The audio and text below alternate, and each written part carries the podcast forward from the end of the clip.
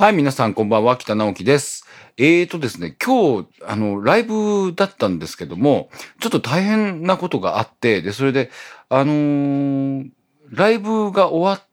た後に、ちょっとあの、寿司屋とか、あのーカフェみたいなところに連れてってもらって、で、それで、あの、都電と地下鉄でうちに帰ってきたんですけど、で、うちの前まで来て、あの、鍵を開けようと思ったら、鍵がないんですよ。で、それで、あの、カバンの中とかいろんなとこを探しても全然出てこなくて、で、あの、そのライブハウスに電話して、で、それでそこのオーナーの方にいろいろ探してもらったりしたんだけど、そこにも全然なくて、で、もうしょうがないので、あの、鍵屋さんをね、そういう時呼ばなきゃいけないじゃないですか。で、それで、鍵屋さんって一回開けてもらうだけで、もう1万円以上、ひょっとしたら2万円とかかかっちゃうんですよね。で、鍵の種類によっては、もっと何万円にもなるし、それからあと、あの、一回もう鍵を全部壊してまた付け替えるみたいにすると、すごい高いお金になっちゃうんですよ。なので、あ、や、やだな、困ったなと思ったんですけど、あの、そういえば、自分はその電気会社のサービス、あるサービスに加入していたってことを思い出したんですよ。それはどういうサービスかっていうと、あの、月々まあ数百円なんだけど、それを払っておくと、そういう困ったこと、例えば鍵を忘れてしまって家に入れないとか、水漏れがしてるとか、そういう時に、あの、ただで来て、こう直してもらったり、鍵を開けてもらったりできるっていう、そういうサービスに加入しているっていうのをね、パッと思い出したんですよ。っていうのは、ドアの上のところに僕はその、あの、緊急の電話番号のステッカーを貼っていたので、それを見て、あって思い出して、そこに電話をして、で、それで、えーまあ1時間ぐらいかかったんでですけど、あの、来てもらうことができて、で、今やっと、その鍵を開けて、えーうちに、えー入れました。まあ、それもね、無料なんですよ。まあ、厳密に言えばね、月々払ってるから無料じゃないんですけど、あのーまあ、基本的にそんな何万円も払わなくて、済んだっていうことで、皆さんもね、あの、ぜひそういうのに加入しておくことをお勧めいたします。ただ、鍵、鍵自体はね、ちょっとまだどこにあるかわかんなくて、で、えっ、と、その、ライブハウスにもないようですし、あと、お寿司屋さんとかそのカフェにも、ちょっとね、連絡ができないんです。もう閉まっちゃってて。なので、えー明日ね、あの、えっと、問い合わせてみて、出てくればいいんですけどね。あのっていうか、その鍵も大事なんですけど、その鍵をつけているキーホルダーもね、人からもらったもので大事なものなんですよね。で、どういうものかっていうと、あの、こう、ピンクの、まあ、色はどうでもいいんですけど、あの、ガンダムのキャラクターグッズなんですよ。で、それとっても僕にとって大事で気に入っているものなので、本当に出てきてほしいなと、えー思っています。で、まあ、あの、鍵屋さんがね、来るまでもね、なんか、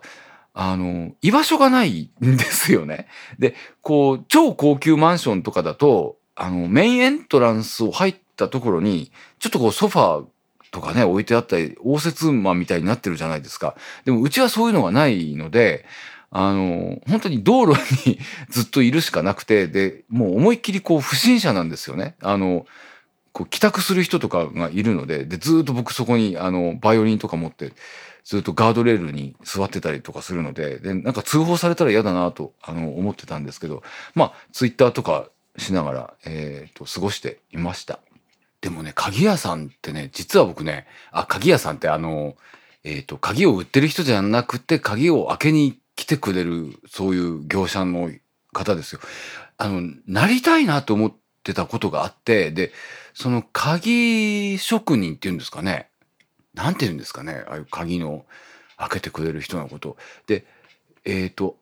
あれのなんか講座、その職業に就くための講座があって、で、その資料をね、取り寄せたことがああったんですよ。で、そのなんか講座を受けるのがなんか18万とか20万最低でもするんですけど、とにかくその講座を受けて、で、そまあ、あの、鍵を開ける技術とかをたくさん勉強しなきゃいけないんですけど、その講座を受けると、あの資格、国家資格かなんかわかんないけど、とにかく、あの、食いっぱぐれることのない職業だって書いてあってたんですよ。で、確かにね、食いっぱぐれはない。あだって、ね、もし困ったら、金庫とか、金庫破りとかもできちゃうので食いっぱぐれないっていうことなんですかね。どうなんでしょうかね。まあ、でも、まあ、確実にそのニーズはあるっていうことだと思うんですけど、あの、泥棒とかしなくてもね。で、ただその職業に就くためには、開業するためには絶対に、あの、車が必要らしいんですよ。あの、電話がかかってきたらね、すぐにそこに飛んでいけるようじゃないといけないので。で、僕はあの、持ってないんですよ。あの、車の免許。なので、うん、ちょっと僕にはハードルが高いかなと思って。諦めちゃったんですけどね。でも、鍵をね、こう、ちゃちゃちゃっとこう開けることができたら、すごいかっこいいなと思いますよね。えっ、ー、と、今日はですね、あの、えっ、ー、と、先週末から、えっ、ー、と、今日にかけて、ちょっといろいろ、あの、ライブとかがあったので、えー、その、なんか、どんなことをしたかとか、あの、報告をしようかなと思ったんですけど、ちょっと全部を報告すると長くなってしまうので、えー、先週金曜日に、あの、行った黒田京子さんとの、えー、ライブについてちょっと、えー、お話ししようかなって、後で、あの、で、リスナーの方からの、えー、メールも紹介したいと思います。えっ、ー、とね、先週の金曜日は、えー、中野のスイートレインというあの小さなジャズバーなんですけれども、こちらで、えっ、ー、と、ライブを、あの、デュオのライブを行いました。で、あの、まあ、このデュオでは、えー、7月7日、えー、まあ、先々週になるんですかね。先々週の、あの、えっ、ー、と、ジャズワールドビート、あれ？ジャズワールドビートですよね、イベントの名前。えー、こういうあの名前のコンサートで、あの、目黒パーシモンホールで、え、演奏させていただいたばかりなんですけども、あのー、その、ジャズワールドビートはあの30分ぐらいの演奏だったので、えっ、ー、と、金曜日、先週の金曜日はもうフルで、えっ、ー、と、がっつり1時間弱の、えー、演奏2ステージ、えー、行いました。えー、で、なん、なんだろう、うん、曲とかはね、あの、いつもやっているような、あの、新曲とかは、あの、なくて、いつもやっているような感じの、えー、曲目で、えー、プログラムを組んだんですけども、えっ、ー、と、そうですね、あの、まあ、僕がまだそのヨーロッパの、あの空気っていうのかな？そういうのがまだ体の中に残っていたのとそれからあと,、えーと、黒田さんとねこうがっつりその1時間2回っていうライブが本当に数ヶ月ぶりだったので、えー、本当にフレッシュな気持ちで新鮮な気持ちで、えー、演奏することができました。で今まで弾いていた曲でもなんかこう違ったアプローチで、えー、演奏できたりとかしてあのとても楽しかったです。でね、あの、黒田さんとのデュオって、えっ、と、もう10年以上やってると思うんですけど、あの、長、長続きの秘訣は何ですかって前に聞かれたことがあったんですよ。で、なんだろうかって思う。あの、約月1で続けてはいるんですけど、うーん、なんでしょうね。やっぱりそれ相性っていうものもあるとは思うんですが、うーん、やっぱり大きいのはね、黒田さんの忍耐だと思います。はい。はい。それでですね、あのー、CD に関してなんですけども、このデュオは、あのー、えっ、ー、と、空に座れし心っていうのがファーストアルバムで、えー、セカンドアルバムがですね、愛の参加っていうのがあるんですけれども、えっ、ー、と、この愛の参加っていうセカンドアルバムの方がですね、もう、もう在庫がなくなってしまって、えー、完全に売り切れてしまいました。で、それで、あの、まあ、内容がね、僕はあの、いいと思うので、あの、なんとかしてこれ、えー、再プレスをして、で、皆さんに、あの、まだ持ってないっていうか、まだ聞いたことないよっていう方に、あの、ぜひ聞いていただきたいなと思ったんですけども、なんか調べたところによると、どうやらね、すごくお金がかかるんですよ。その同じものを再プレスするだけで。なので、えー、ひょっとしたらば、まあ、インターネットでこうダウンロードして聴けるような、あの、例えば Apple の、えー、iTunes Music Store とかですね、そういうところとか、あと、えっ、ー、と、あとは、えー、Spotify っていうのもあるんですよね。僕ちょっと使ったことないんですけども。まあそういうものを利用して、なんとかこうダウンロードして聴けるような風にも、あの、できたらなと思っています。で、まあ、あの、同じぐらいのね、お金をかけるんだったら、だったら新しい、あの、サードアルバムを作った方がいいんじゃないっていう話もちょっと出てるので、えー、まあ、そんなね、来月とかってそういう話じゃないんですけども、あの、新しい、えー、アルバムを作る方向で話を進めていきたいなと、あの、僕は思ってますので、えー、皆さんぜひ、あの、お楽しみにえー、ということで、あの、本当はね、もう少しあの、朗読会があったりとか、あの、単語のライブがあったりとか、えー、いろいろ、あの、活動があったんですけれども、ちょっとそのことに関してはまた、えー、次の機会に、あの、報告をさせていただきたいと思います。えーと、それではここで、えー、リスナーの方からの、えー、ありがたいありがたい、えー、メールを、えー、読ませていただきたいと思います。え、女性の方ですよね。え、ペンネームおもちさん。北さんこんばんは。初めてお便りします。北さんはお仕事で作詞作曲をたくさんされていますが、恋人や好きな人に曲をプレゼントしたこと、もしくはされたことはありますか？私は昔付き合っていた人から誕生日プレゼントでオリジナルソングをいただいたことがあり、歌詞の内容ははっきり覚えていないのですが、歌詞の一行一行の頭文字を合わせると、誕生日おめでとうでゾッとしたことを今でも覚えています。ラジオ、音楽のお話からプライベートなお話まで、北さんのいろいろが聞けて嬉しいです。これからも応援しています。ということで、えー、おもちさん、えー、ありがとうございます。えーとですね、ちょっとね、読ませていただいてね、いや逆に、あ、いいじゃんって思ったのは、あのね、えー、この誕生日のプレゼントでオリジナルソングを彼氏に作ってもらってって、その、歌詞の一行一行の頭文字を合わせると、誕生日おめでとうになってたっていう、それはね、あの、才能だと思いますよ、これ。なかなか、まあ、そんなね、できないと思うんですけど、ね、どうなんでしょうね。うん、やっぱりちょっと頭使えますよね、これは。で、なんかゾッとしたって書いてあって、なんかちょっと、彼氏かかわいそうかなと思ったんですけど、ねこれ一生懸命作ってくれたと思うんですけど、うーん、そんなに、そんなに好き、好きじゃなかったのかなって逆になんか、あの、勘ぐっちゃったりしたんですけど、どうなんでしょうね。うーんとね、北さんはお仕事で作詞作曲をたくさんされていますって、あの、書かれてますけどね、これはね、お仕事っていうよりほぼ趣味に等しいです。僕の場合。本当にこれはね、あの、誰も頼んでこないので、僕が勝手に作ってて、で、それを、あの、例えば、えー、誰かにこう歌ってもらってて、で、そだそれを聞いた人が、あの、あの歌いいから歌わせてって、まあそういう風になるっていうことが、あの、多いんですけど。えー、っと、まあ、でもね、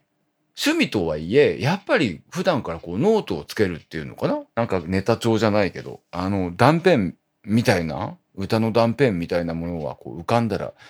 えー、まあ、五線紙の時もあるし、それから iPhone とかパソコンの時もあるし、なんかこうメモみたいにしといたりとかね、あのー、取ってはあるんですけど、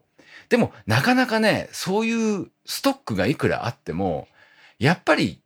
さあ作ろうって思う時の気持ちがやっぱり、うん、優先されるし、それから、なんていうのかな、昔のものよりも今の自分の中からこう、あの、湧いて出たみたいなものの方がさ、あの、やっぱり強いので、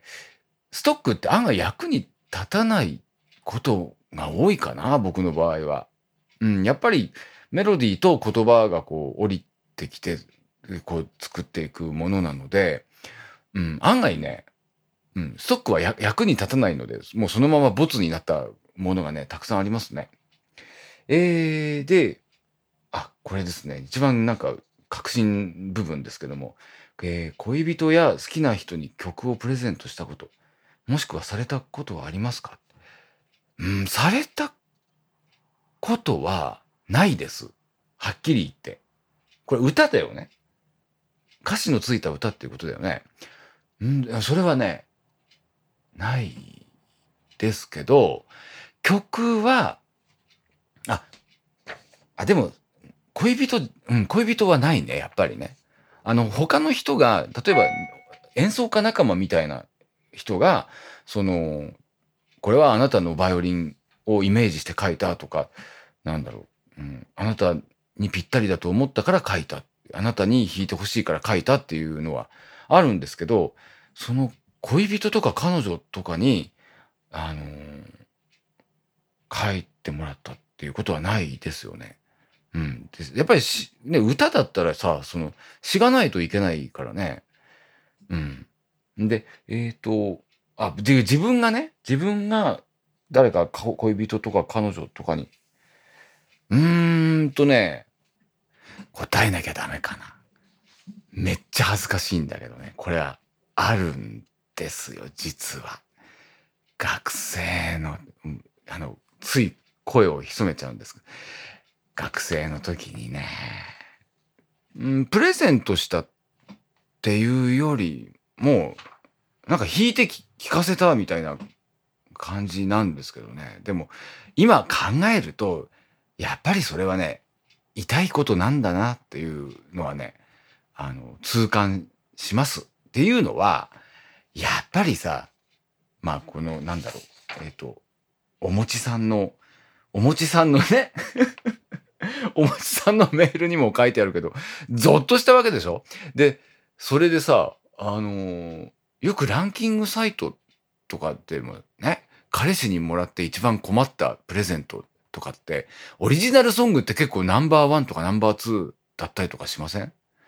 なんかキモかったとか、どうしていいかわからないとか、あと、重いとかね。その気持ちが重、重すぎて嫌だみたいな。ねそういうことってありますよね。でもね、僕はね、あの、まあ、下手くそなりにね、一生懸命歌って、で、ピアノで弾いて、で、で、な、泣きましたよ、その人。うん、当時付き合ってた彼女だけど。うん。だから、なんか、何か効果はあったのかなって。効果はあったのかなって思うんですけどね。まあ、その、その後すぐ別れたんですけど。うん。だから、あの、このご質問に答えるとすれば、あります。ということですね。んで、曲、曲っていうかさ、その歌と曲と分けた場合に、歌はあるよ。今言ったように。昔ね。恥ずかしいけど。で、曲はね、ないかも。うん。オリジナルの曲でしょ？だって、俺が作ってる曲って、誰かに直接、ねえ、あんなのもらっても困るよねっていうか。あ、聞いたことない方いらっしゃると思うんですけどね。あの、一度ね、北カルテットとか聞いていただけるとわかると思うんですけど、あんまり、ねえ、誕生日とかクリスマスに君のための曲だよって、ああいう曲プレゼントされても困るだろうな。しかも生演奏で。あれはちょっと、うん、大変だなって思うんですけどね。うん、ちょっとね、今その場面が想像しちゃったんですけどね、その彼女を、例えば僕と、それからあと、あの、バンドネオンの人と、ピアノの人と、コントラバスの人で、こう、4人で囲んで、あの音楽をね、演奏されたらね、ちょっと困ると思いますね。うん。ただね、あのーなんだろう、い不特定多数の人たちに届けって思って曲を作ることはあるかなうん。っていうか、その、やっぱりほら、作曲とかさ、音楽を作るってこう、なんだろう、自分のお腹の中からブーってこうやって吐き出すような時ばかりじゃなくて、やっぱり降ってくるものをこう五線に書き留めるっていう作業なので、だから、なんていうのかな。自分がこの人に届けって思うよりも、なんかその降ってきたものが、あ、この人たちに届いたらいいな、みたいに思って僕がそれをこう書き留めるっていう風な感じかもしれない。うん。ですね。で、えっ、と、ただ、うーん、なんだろう。あの、演奏、演奏する曲？自分が今演奏する曲を誰かに聴いてほしいっていうのあるかもね。恋人とかさ。うん。なんかこう、くどく、くどく感じっていうのかな。ちょっといやらしいですかね。そういうんだと。セクハラになりますかね。あの、でも、やっぱり演奏したりとかさ、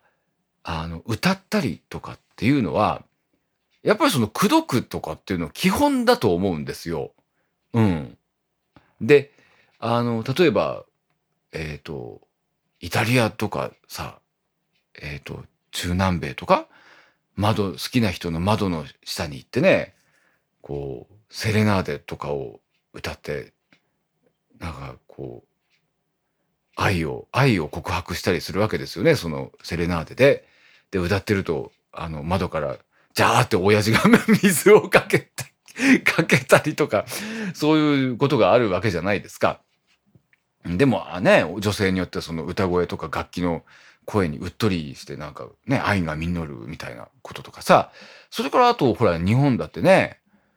あの好きな、あの貴族の間でさ、あの、えっ、と、好きなあの女性の家に行って、で、それでそこでこう和歌をこう読んで、あの、朝顔が綺麗とか、ね、あの、もう夕暮れで鳥が鳴いているみたいに書いて、で、それをこう、なんだろう、あの、しもべのものにこう渡して、で、それが、こうね、その好きな相手の女性がこう、その和歌を読んで、あ、この人は教養のある人に違いないとか、和歌のセンスもいいね、みたいな風になって、で、それでこう、やりとりがあって、みたいな。くどく愛の告白のためにその歌とか言葉が使われるわけですから、なんか、だから最近のほらランキングサイトのさっき言ったような、あの、プレゼントにもらって一番困ったものは彼氏のラブソングでしたみたいなのって、ちょっとそれは違うんじゃないかなって思うんですよ。うん。ただ、クオリティによるんですかね。どうなんですかね？あの、見事な歌だったら、キモくならないのかな？うん、例えば、ね、例えば詩が、詩がさ、うん、ゲーテみたいな格調高くて、メロディーが、なんか、まあ、シューベルトだの、モーツァルトだのみたいな感じとか？あ、そんなのなんか逆に古風で変なのかな？逆にキモいと思われるのかな？福山雅治さんの歌みたいなのがいいのかな。でも、いずれにせよ、でもそういうことをするのは、あれですよね、あの、かっこイケメンに限るってやつですよね、きっと。だから、うーん、とにかく、やめた方がいいってことかもしれませんね。うん。何かプレゼントしたいときは、オリジナルソングは避けるっていうことを、あの、鉄則にした方がいいのかもしれません。男性の皆さんは。うん、ただ、でもね、やっぱり作りたくなっちゃうのかもね。うん、それが男心なんだろうな。で、やっぱりさ、好きな子の窓の下に行って歌ってみたくなっちゃうっていうことなんだろうね。うん、まあ迷惑、迷惑は迷惑ですけどね。だから、まあ相当キモいとか嫌だなと思ったら、お父さんに言いつける。うん。お父さんに言いつけて、水をかけてもらうっていう風にしたらいいんじゃないかなと思います。で、あの、やっぱりでもそういうラブソングを作るっていうかさ、あの、うん、歌でもね、それからあの文章でも何でもそうなんだけど、そうやって好きな女の子に自分の愛を告白するために、あの、歌を作ったり音楽を奏でたりとか、あと手紙とかね、文文章っていうか和歌とかさ、詩でもそうだけど、そういうものを書くっていうのは何か文化のね、芸術文化の、あの、根源みたいなところってあるんじゃないかなと思う思うので、男の人はね、やっぱりオリジナルソング作り続けた方がいいような気がする。うん。別にキモいって言われても、水かけられても、あ、でも本当にそれはストーカーとかやっちゃダメですよ。あの、本当セクハラとかストーカーとかやめてくださいね。ただ、作るっていうことは、うん、やった方がいいとは思う。うん。で、作り続けてると、まあ、多少は上達するかもしれないじゃないですか。ねだからそれは諦めないで、あの、やった方がいいいいんじゃないかなと思います。えー、ということで、なんかね、今日こんなお返事でよかったんでしょうかね。えっ、ー、と、ペンネームおもちさん、本当にありがとうございました。お餅ね、本当美味しいですよね。僕のあの、故郷の、えっ、ー、と、岩手はね、くるみ餅っていうのあるんですよね。で、くるみ餅大好きなんですけど、なかなか東京だと食べれないんですけど、えー、ということで、あの、他のリスナーの方々からも、あの、ぜひ、えー、メールを、あの、お待ちしています。本当にね、送ってくれる人がね、どんどんね、いなくなってきたので、えーと、メールがあると、あの、本当に番組がやりやすいので、えー、ぜひお送りください。内容は何でも構いませんし、あの、何かこう、質問とかね、えっ、ー、と、うん、好きな食べ物何ですかとか、まあそういう基本ですけど、そういうこととか、あと、あ、なんかな、相談事とかでもいいですよ。あの、こんな俺でよければ、こんな俺俺でよければ、例えば、なんだろうな。演奏、演奏するときに、すごい上がっちゃうんですけど、どうしたらいいですか？とかそういうのでもいいですし、あの、僕も同じ悩みを持ったものとしてお答えしたいと思います。はい。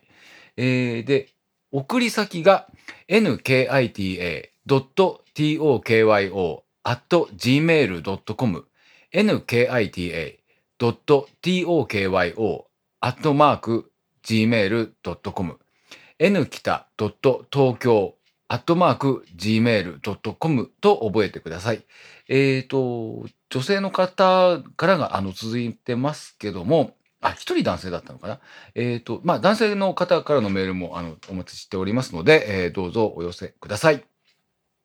えっ、ー、と、では、ちょっとあの、ライブの宣伝をさせてください。えっ、と、近いところからですね、あの、今週末も、えー、またライブが予定されています。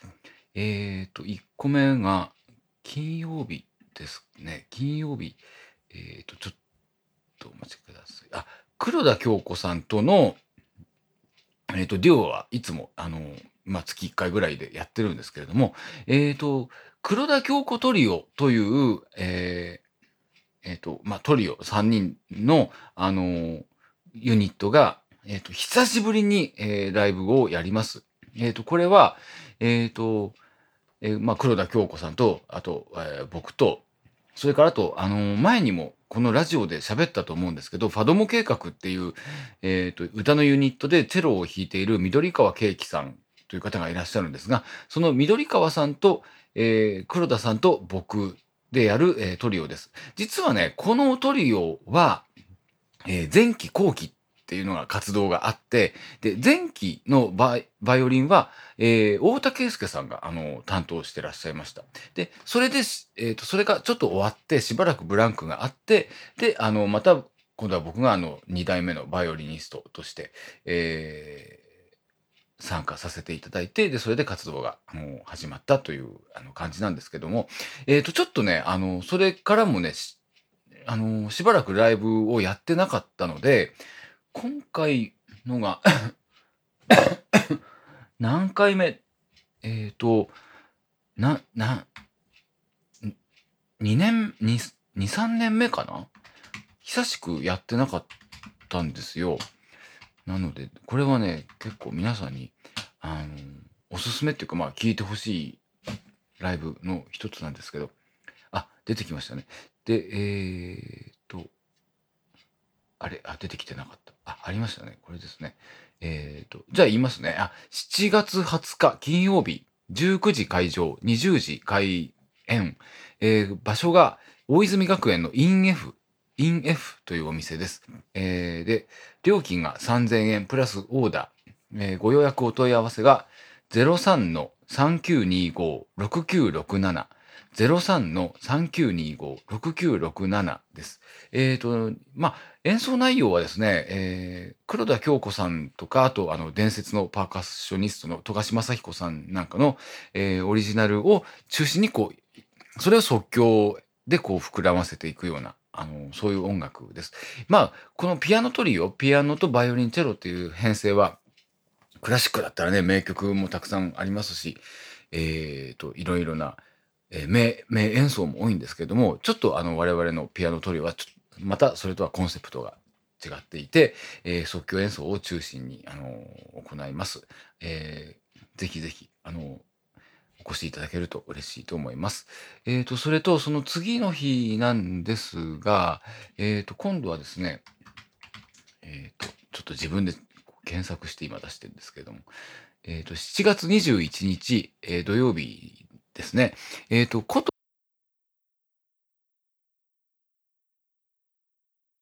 えっ、と、まあ、琴とバイオリンっていうと、えっ、と、み、宮城道夫さんの作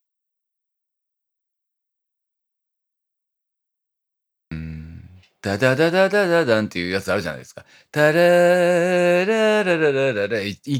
一度にこう、落とそ気分が訪れるみたいな。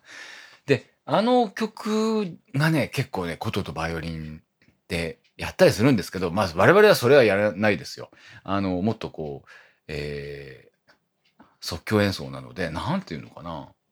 うーん、なんだろう。僕もね、あの、あんまりバイオリンを洋楽器って捉えずに、あの、アプローチをするところがあるので、あの、うん、邦楽とか洋楽とかあんまりこう分けずに、あの、楽しめるんじゃないかな。その音色の色彩とかね、なんか、音色そのものとかもね。なので、えーバイオリンと琴の即興演奏、ぜひ聞きにお越しください。えっ、と、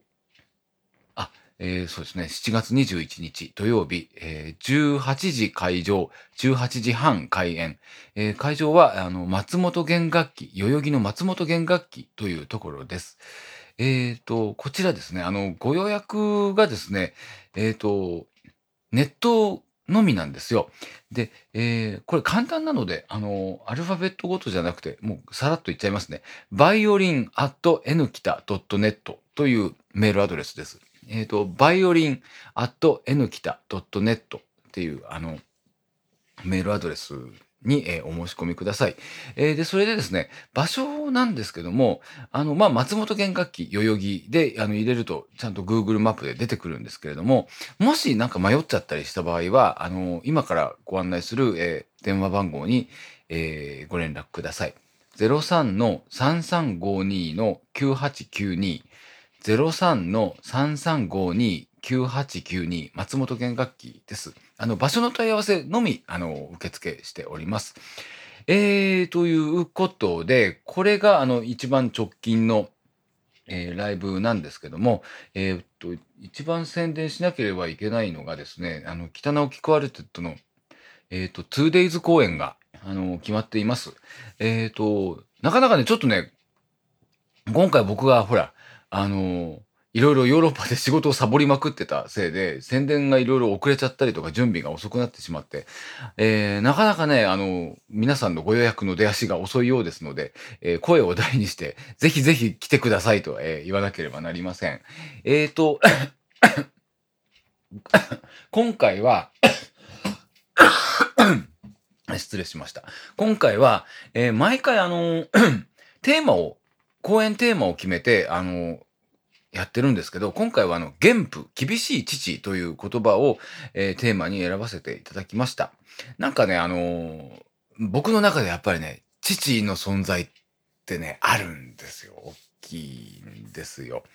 で、まあ、それに関してはね、ちょっと後で、えーまた詳しく、あの、ブログとかに書いたりとか、このぐだぐだで喋ろうかなとも思うんですけども、まあ、父をテーマにした、あの、そういう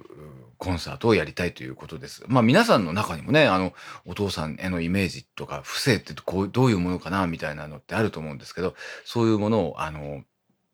感じていただきたいなと思っています。えー出演が、えーと、僕が、まあ、音楽を書いて、あとバイオリンですね。あと、北村聡バイバンドネオン、三枝慎太郎ピアノ、田辺和弘コントラバスです。えーで、えー日時が、8月11日土曜日、えー12日日曜日、えー2日間連続公演です。えー両方とも14時半会場、15時開演です。えーでですね、これ、あの、だいたい1時間強の公演なんですよ。なので、あのまあ、